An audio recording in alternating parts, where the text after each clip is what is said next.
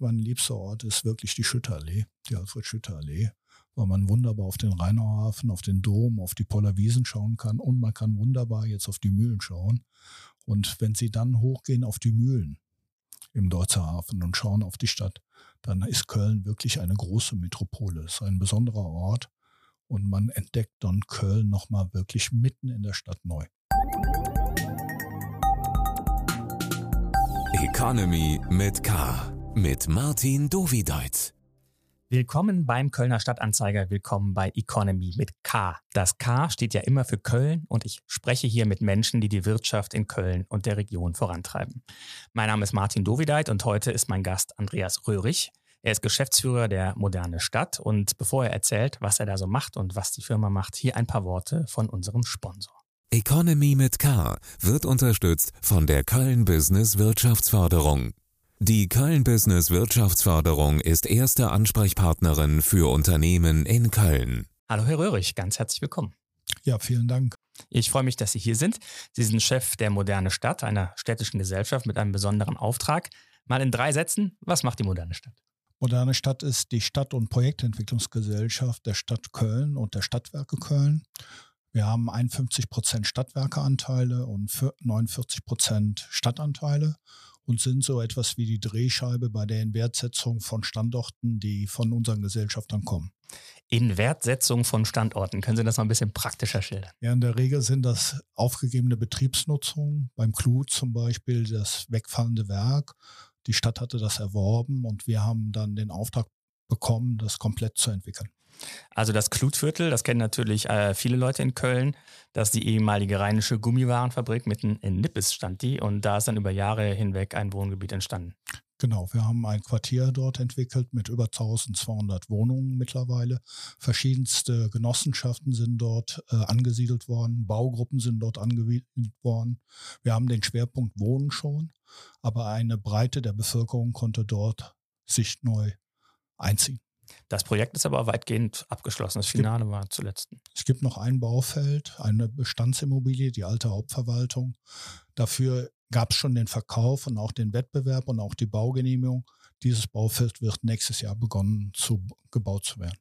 Also das Projekt Klutviertel steht kurz vorm Abschluss, aber ein größeres steht mehr oder weniger noch in den Startlöchern, auch wenn es schon ein paar Jahre läuft. Das ist der Deutsche Hafen und über den werden wir heute am meisten sprechen. Der Deutsche Hafen, ähm, ja, man sieht den von äh, der Severinsbrücke aus natürlich direkt ins Hafenbecken hinein. Warum wird denn der eigentlich nicht mehr gebraucht? Also der innere Teil wird aufgegeben, äh, sollte kompensiert werden mit der Hafenerweiterung in Godorf. Allerdings sind die damaligen Anlagen nicht mehr geeignet gewesen, den heutigen Logistikanforderungen der HGK zu entsprechen. Und insofern hat man sich strategisch entschieden, den aufzugeben. Die HGK ist die Hafen- und Gütergesellschaft Köln. Das heißt, das große Grundstück mit ähm, Lagerhallen und Industriebetrieben rund um das Hafenbecken sind sozusagen zur Verfügung für die Stadt, ja. richtig? Insgesamt handelt es sich es um 37 Hektar. Der größte Teil davon im kompletten Hafengebiet. Der Hafen selber liegt im Überschwemmungsgebiet des Rheines. Insofern wird er abgetrennt von der Hochwasserschutzwand. Ja, das ist was ganz Besonderes, dass Sie jetzt äh, schon ansprechen. Das heißt, egal was dort gebaut wird, wenn Hochwasser kommt, kriegt man nasse Füße. Ja, wir haben den Planern vorgegeben, dass das 200-jährige Hochwasser als Erschließungsebene dient. Das heißt, die kompletten Erdgeschosse werden ab dieser Ebene erschlossen und angebunden und die Tiefgaragen werden dann aber flutbar sein flutbare Tiefgaragen bei 200-jährigem Hochwasser. Das heißt, also angenommen, ich ziehe ein in ein solches Haus irgendwann und parke mein Auto in der Tiefgarage, dann muss ich auch jederzeit bereitstehen, es quasi rauszufahren, weil es sonst tatsächlich überschwemmt werden könnte. Dafür gibt es wie im Rheinauhafen Entfluchtungspläne, also wirkliche Logistikpläne, die wären auch Anlage der jeweiligen Verkaufsverträge. Mhm. Damit man nicht im Urlaub ist und dann hört, oh, mein Auto ist abgesoffen. Genau, dafür wird sich zentral gekümmert. Okay, aber bevor die Mieter sich mit diesen Gedanken äh, herumschlagen müssen, was sie mit ihrem Auto machen, wenn sie in Urlaub fahren, sie nicht in der Tiefgarage parken wollen wegen Hochwasser, Gefahr. Äh, gehen wir noch ein paar Schritte zurück. Wann hat es überhaupt gestartet, dass diese Idee gefasst wurde, den Deutzer Hafen komplett neu zu entwickeln? Also der Deutzer Hafen ist ja schon sehr lange, viele Jahrzehnte in der Entwicklungsdiskussion. Es gab 2009 noch eine große Konferenz mit über 100 Fachteilnehmern und man ging damals auseinander, er ist im Moment nicht entwickelbar 2009 weil die Bezirksregierung das Wasserhaushaltsrecht so interpretiert hat, dass man in Retentionsräumen nicht neu entwickeln darf. Also Retentionsraum heißt eine Überschwemmungsfläche. Genau, das ist die Überschwemmungsfläche, die ich eben schon angesprochen habe. 2014 wurde das klargestellt vom Bundesverwaltungsgericht. Dort wurde entschieden, wenn eine Entwicklung schon da war, eine Nutzung schon da war, darf auch eine neue Entwicklung starten. Dann, als dieses Urteil kam, haben wir sofort uns damit beschäftigt, haben gemeinsam mit der Stadt eine Machbarkeitsstudie abgeleitet, die dann auch skizzierte, welche Nutzungen sind dort möglich und haben dann gemeinsam mit der Stadt ein Wettbewerbsverfahren für 2016 vorbereitet. Dieses Planungsverfahren wurde dann entschieden. Sieger wurde damals das Büro Kobe aus Kopenhagen. Diese Pläne sind natürlich sehr äh, ansehnlich. Ähm, schick sieht das äh, erstmal aus, aber man muss auch hinter, immer im Hinterkopf haben, dass diese Pläne, die 2018 vorgestellt wurden, ja nur eine grobe Vision sozusagen sind. Sie sagen eigentlich nicht aus, wie es wirklich im konkreten Detail einmal aussehen wird. Ja, die Pläne geben den Rahmen, die geben mhm. den Rahmen für Städtebau, für Erschließung, für Verkehr, für Grünnutzung, für Freizeitnutzung etc. Und es geht natürlich nachher darum, die Baufelder mit Leben zu füllen, sprich die Architektur wird zukünftig entwickelt und entschieden. Jetzt haben wir natürlich äh, bombastische Hafengebäude, ähm, die wir zum Beispiel aus Hamburg kennen mit der Elbphilharmonie. Was wird denn so den Kölner erwarten an Highlights im, im Deutzer Hafen? Also der Deutzer Hafen ist ein Dichtesprung in Köln. Wir haben auch eine neue Höhengrößenordnung. Das sieht man am Stadtmodell. Wenn man dort drüber schaut, sieht man Erhöhungen in unserem Modell und man merkt, dass dieser Dichtesprung auch eine neue Art von Städtebau ist. Dichtesprung, das heißt? Eine hochverdichtete Nutzung, so wie in den Gründerzeitvierteln. Meines Erachtens geht das dort sehr gut, weil wir mit dem Hafenbecken und den Pollerwiesen auch den nötigen Freiraum in der Nachbarschaft haben. Das heißt, es wird sehr dicht bebaut werden. Genau. Und was wird das Highlight sein? Wo wird man nachher sagen, ah Mann, ich muss mal wieder in den Deutschen Hafen mir das nochmal angucken? Also sicherlich wird immer das Highlight die Mühlen bleiben weil sie so prägnant sichtbar sind. Sie stehen auch unter Denkmalschutz wegen dieser Sichtbarkeit. Jeder, der über die Severinsbrücke fährt oder geht, kann diese Mühlen erkennen. Und der Städtebau berücksichtigt auch diese äh, Sichtbarkeit im Stadtgefüge. Mhm.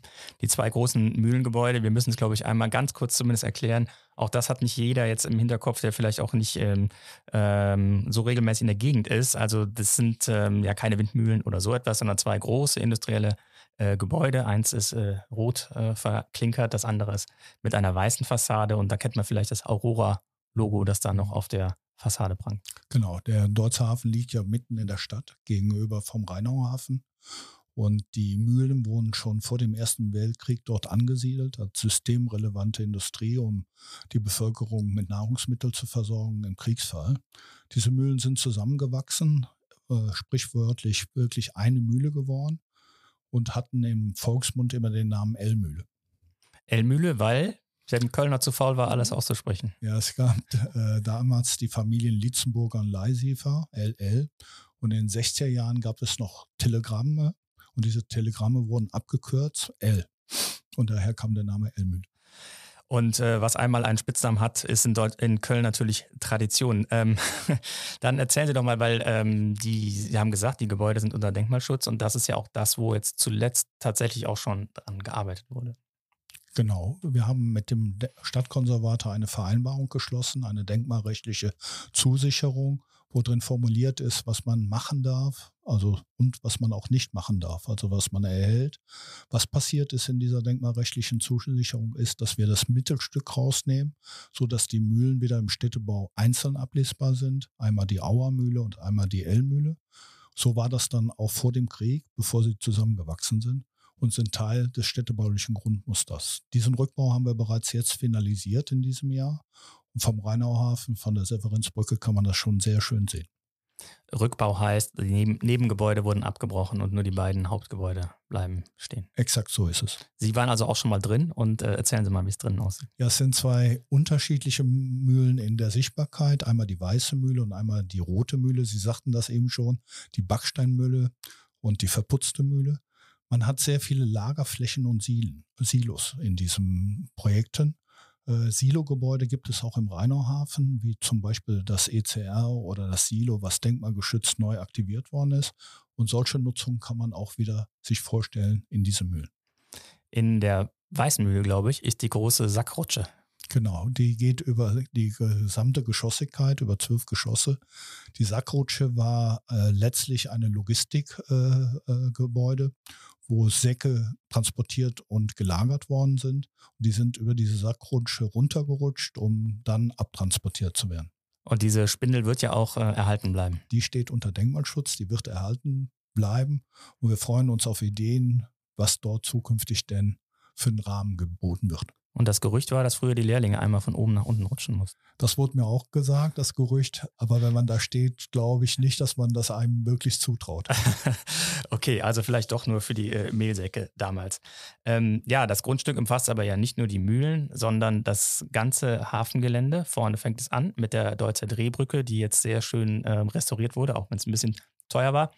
Ähm, dann erzählen Sie doch mal über das gesamte äh, Vorhaben. Genau, wir haben insgesamt eine Zielgröße, dass fast 6.900 Menschen dort leben sollen, äh, fast 7.000 Menschen dort arbeiten sollen. Also wir wirklich ein gemischtes Quartier. Moderne Stadt steht auch für ein gemischtes Quartier. Übersetzt ist das eine Zielgröße von der baulichen Nutzbarkeit von 560.000 Quadratmeter Brutto-Grundfläche. Das ist in der baulichen Nutzbarkeit doppelt so groß wie der Rheinauhafen. Mhm.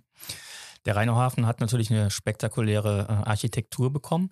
Wie sicher können wir denn sein, dass sowas auch äh, am Deutzer Hafen gelingt? Also wir werden jetzt die Ausschreibung so platzieren, dass die Sachen konzeptionell und nachhaltig äh, im Wettbewerb entschieden werden.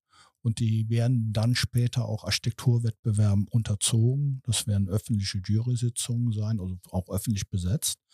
Und insofern kann man davon ausgehen, dass solche Lagen auch die entsprechende Struktur abbilden werden. Das ganze Projekt ist ja als Prozess organisiert. Also damals, als wir anfingen, in 2015, 16, wussten wir zum Beispiel noch nichts von der CO2-Neutralität von äh, Köln.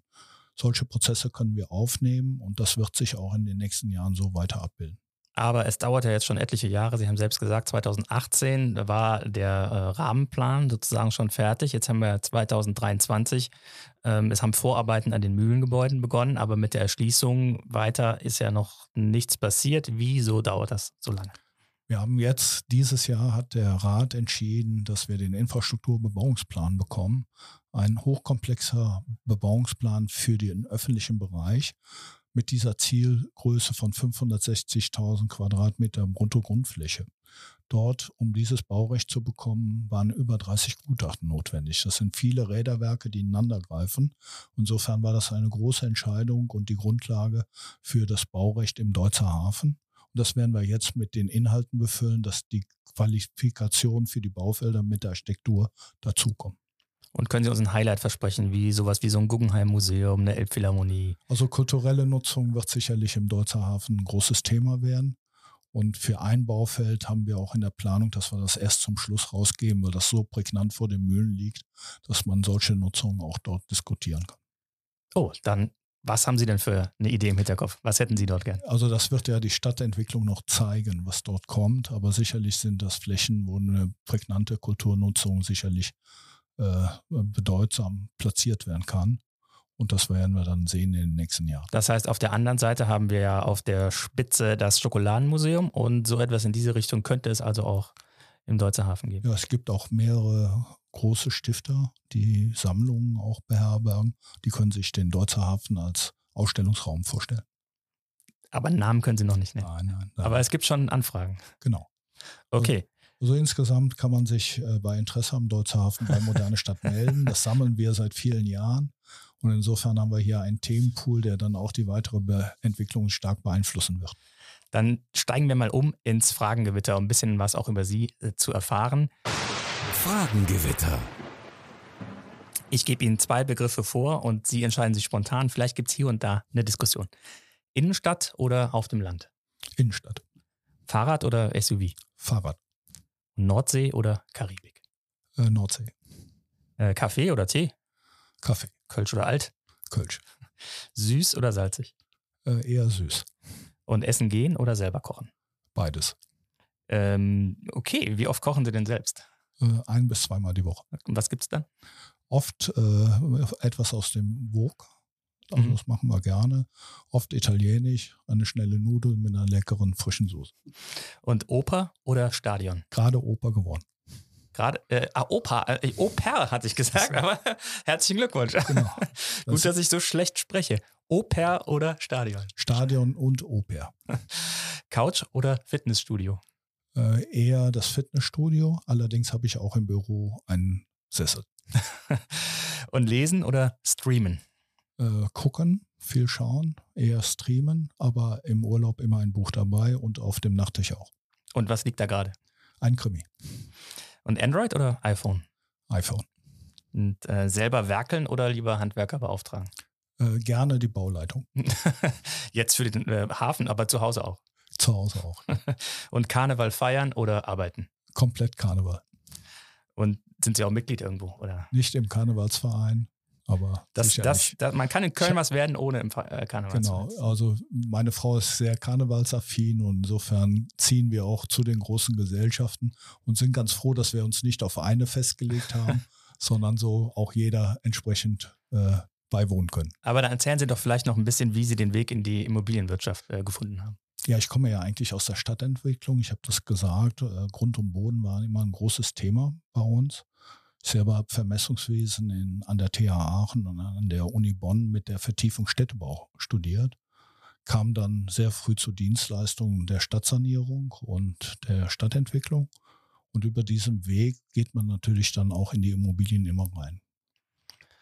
Und dann erzählen Sie doch, die meisten, die in der Immobilienwirtschaft sind, die sagen ja, das Reizvolle ist, dass man halt was schafft, was eine Lebensdauer hat, wo man auch mal vorbeigehen kann und sagen, hier, das habe ich, da habe ich mitgewirkt. Was sind denn so die zwei, drei Gebäude, an denen Sie gerne vorbeistreifen und dann bald Ihre Enkel mit den Geschichten nerven? Genau. Also ganz toll ist natürlich, dass man in diesem Berufsfeld unheimlich viel Werkstolz hat, weil man zeigen kann, was man äh, geleistet oder wo man mitgewirkt hat.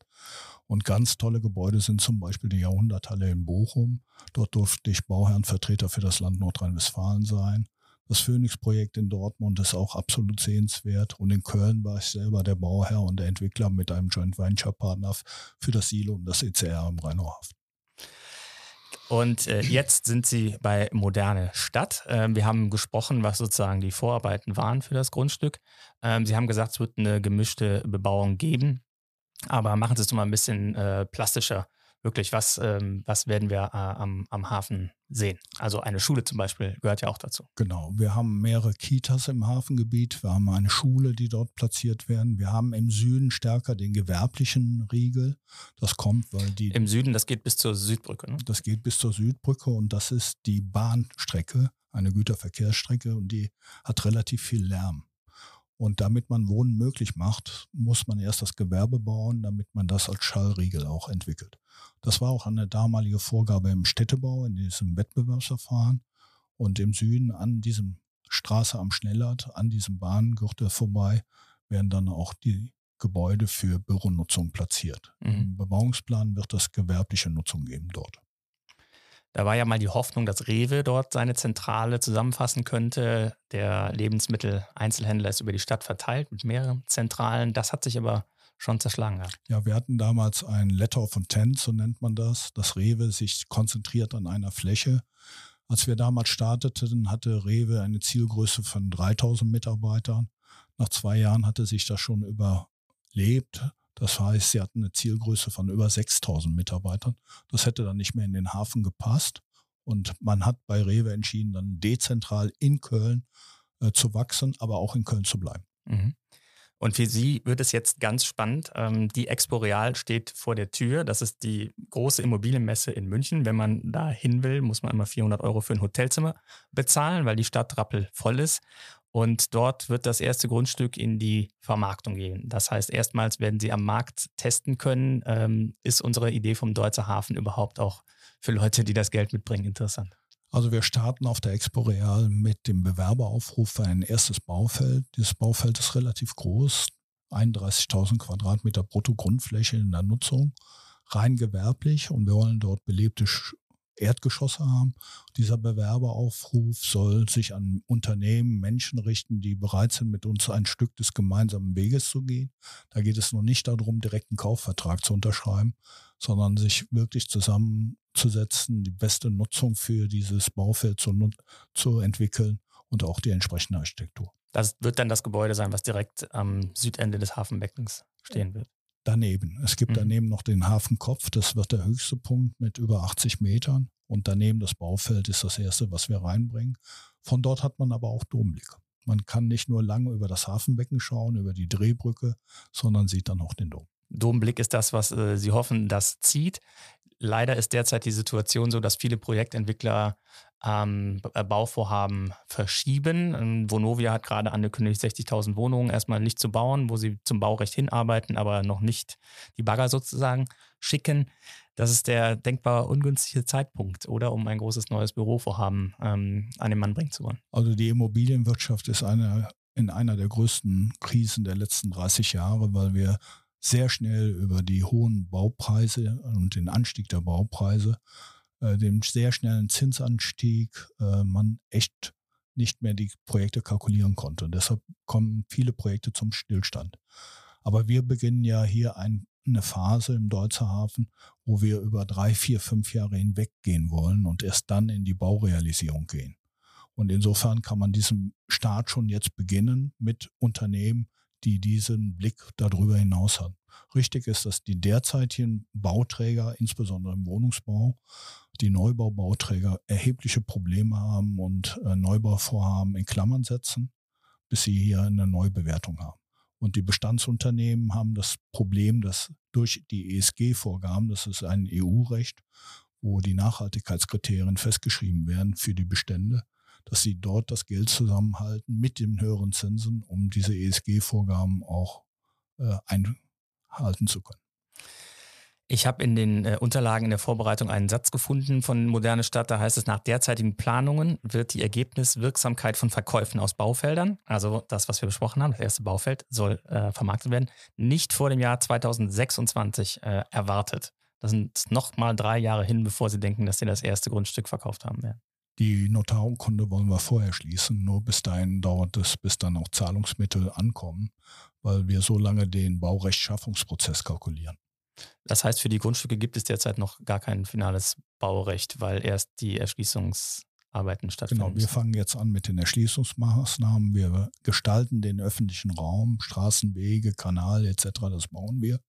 Und die Baufelder werden dann mit einer erneuten Teiloffenlage des Infrastrukturbebauungsplans baurechtlich qualifiziert. Mhm. Und wann geht es dann jetzt los, dass dort die ersten Straßen oder auch erstmal die Kabel, Abwasserleitungen etc. gelegt werden? In unserer Planung wollen wir zum Frühjahr nächsten Jahres mit den ersten Kanalbaumaßnahmen beginnen.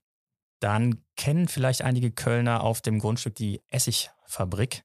Wie ist die denn in den Plänen vorgesehen? Wird die Essigfabrik weiter existieren können oder was ist? Äh, also die Essigfabrik hat ja auch Corona überlebt und existiert auch weiter. Es finden auch nach wie vor Konzerte da statt. Und dieser Platz und dieser Ort soll ausgebaut werden zu einem Bürgerzentrum. Mhm. Dann äh, lassen Sie uns mal auf die andere Seite schauen. Essigfabrik ist auf der einen Seite. Auf der anderen Seite äh, des Hafenbeckens werden vor allen Dingen die Wohnungen äh, entstehen. Ähm, was, ist, was ist da äh, das Vorhaben? Werden das Luxuswohnungen werden wie das Kranhaus vorne am Rheinauhafen? Also bei den Wohnflächen auf der Seite zum Pollerwiesen gibt es eine Besonderheit. Die sind nämlich nicht im Eigentum der modernen Stadt, sondern überwiegend im Eigentum der Strabag. Mhm. Die Strabag möchte hier Eigenentwicklung durchführen, wird natürlich diese Zielvorgaben mit äh, gefördertem Wohnen auch haben weil dort im Deutzer Hafen das kooperative Baulandmodell gilt. Das heißt, es werden auf jeden Fall 30 Prozent öffentlich geförderte Wohnungen gebaut werden. Mhm. Da hatten wir aber auch schon Erfahrungen von Projektentwicklern, die dann damit äh, dann doch ihre Schwierigkeit hatten, gerade auch wegen der steigenden äh, Baukosten und die Stadt dann da auch schon ab und zu mal abweicht. Genau, also steigende Baukosten ist natürlich ein Thema für das Neubau und dass sich dann in sich der geförderte Wohnungsbau erstmal nur schwer rechnet. Im Moment äh, werden die Förderungen aber mit Tilgungszuschüssen erhöht. Einmal das. Das kooperative Baulandmodell gilt, gilt auch für den Deutzer Hafen. insofern erwarten wir, dass das auch so eingehalten wird. Zuletzt hatten Sie ähm, auch auf der Seite des Hafenbeckens die große Holzhalle der Öffentlichkeit zugänglich gemacht. Man konnte da mit dem Skateboard fahren, haben auch sehr viele Menschen genutzt, auch nicht nur am Hafentag, glaube ich, auch an den äh, anderen Tagen. Ähm, würden, werden solche Freizeitflächen ähm, auch äh, Teil des Deutzer Hafens sein? Genau, die Holzhalle wird öffentlicher Bereich und soll auch erhalten bleiben. In der Halle selber wollen wir Multifunktionsflächen haben, die man unterschiedlich nutzen kann, ob für Veranstaltungen, wo Vorträge sind, ob Sommerkino, ob das, was Sie angesprochen haben am Hafentag als Spielelandschaft und Skatinglandschaft, genauso wie für andere Nutzung, einfach den Rahmen binden. Ansonsten steht diese Holzhalle in einem öffentlichen Park und ist dann der Auftakt zum Hafen. Neben diesen Grundstücken ist die Lindenallee eine äh, lange Straße und ähm, die fassen sie aber nicht an.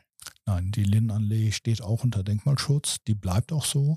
Daneben gibt es die Alfred-Schütte-Allee und diese Alfred-Schütte-Allee wird zurückgebaut zu einem Radschnellweg. Mhm. Und die Pollerwiesen sind sowieso nicht äh, weiter äh, betroffen. Aber wie kommt man denn dann dahin überhaupt zum Deutzer Hafen? Ähm, weil ja auf der einen Seite ist der Rhein, es gibt an der Stelle keine Brücke. Wie wird das äh, Gebiet angeschlossen? Da haben wir Glück im Deutzer Hafen. Einmal für den Individualverkehr, also für Autos, haben wir direkt die Anbindung an den östlichen Zubringer. Dafür muss ein Planfeststellungsverfahren im Hasental durchgeführt werden. Diese Vereinbarungen werden gerade. Das Hasental liegt wo? Äh, direkt an der Mühle beginnt das und geht dann zum östlichen mhm. Zubringer. Mhm. Dafür muss es eine Vereinbarung mit den Straßenbaulastträgern geben, die werden gerade verhandelt. Dann hat man direkten Zuweg zum Autobahnnetz von Köln.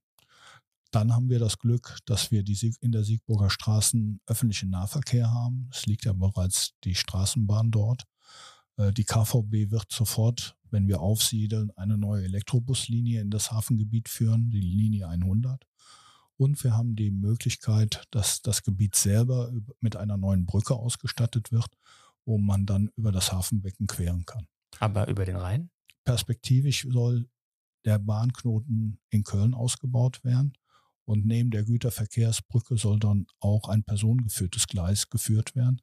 Und dafür planen wir, wir bereits einen Regionalbahnhof. Also im Süden des Geländes soll dann äh, gegebenenfalls auch noch ein äh, Bahnhof entstehen. Genau, da ist eine Fläche freigehalten, äh, die als Platz gewidmet ist, als Entree für solch einen Haltepunkt. Mhm. Es gibt aber auch noch den Gedanken, glaube ich, eine Fußgängerbrücke ähm, etwa auf der mittleren Höhe des Beckens über den Rhein zu bauen. Genau, diese Masterplanbrücke, so nennen wir die, äh, die ist Teil einer Machbarkeitsstudie. Und diese Machbarkeitsstudie wird gerade bearbeitet und die Ergebnisse demnächst vorgelegt. Ist aber kein Bestandteil Ihres Projektes. Genau, so ist es. Mhm. Und ähm, jetzt haben wir gehört, ähm, dass Sie jetzt mit der Vermarktung anfangen. Was glauben Sie denn und dass das erste Mal, also der Vertrag vor 2026 geschlossen werden sollte im Idealfall? Was heißt es denn dann, wann ähm, wirklich die ersten Gebäude entstehen könnten? Also wir gehen davon aus, dass wir ab 2024, 2025 im Baugenehmigungsverfahren zu einzelnen Baufeldern befinden.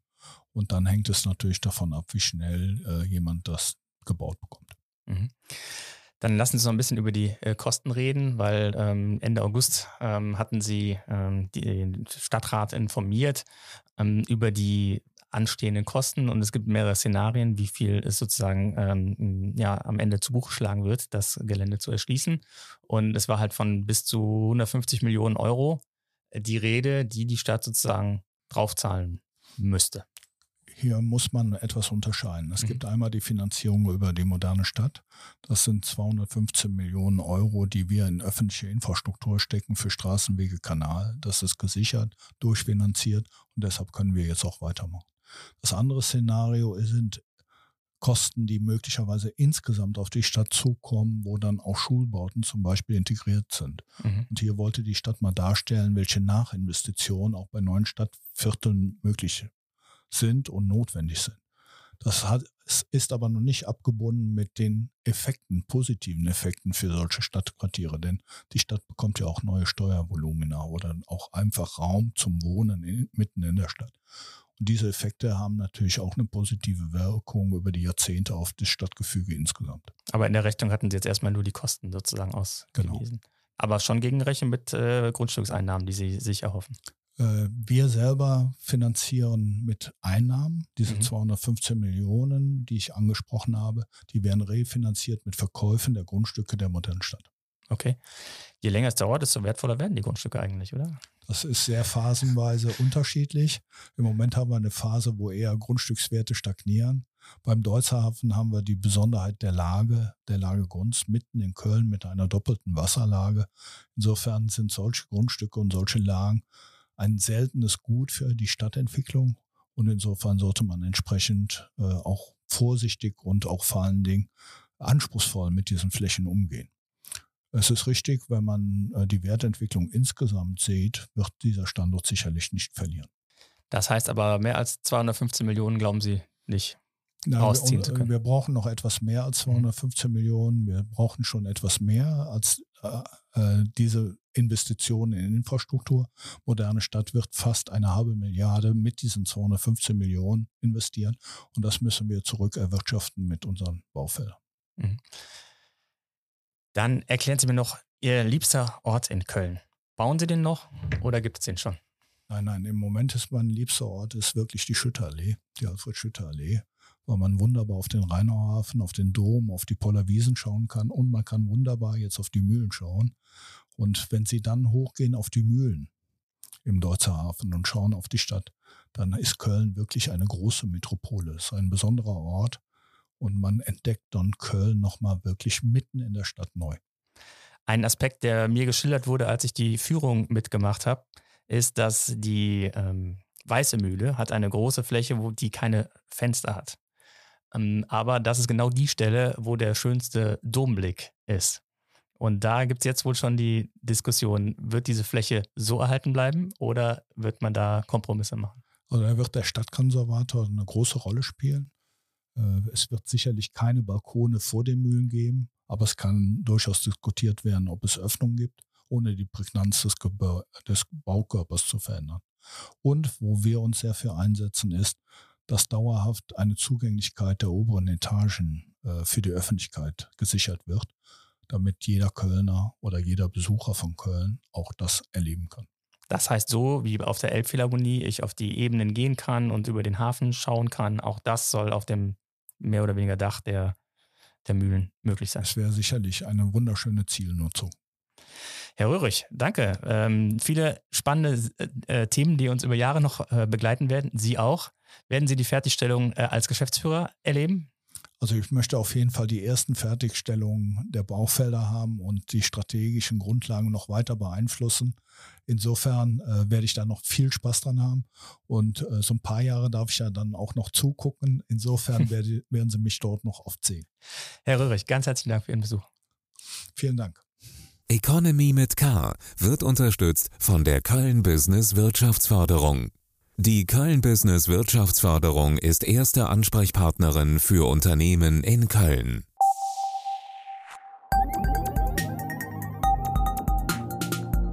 Economy mit K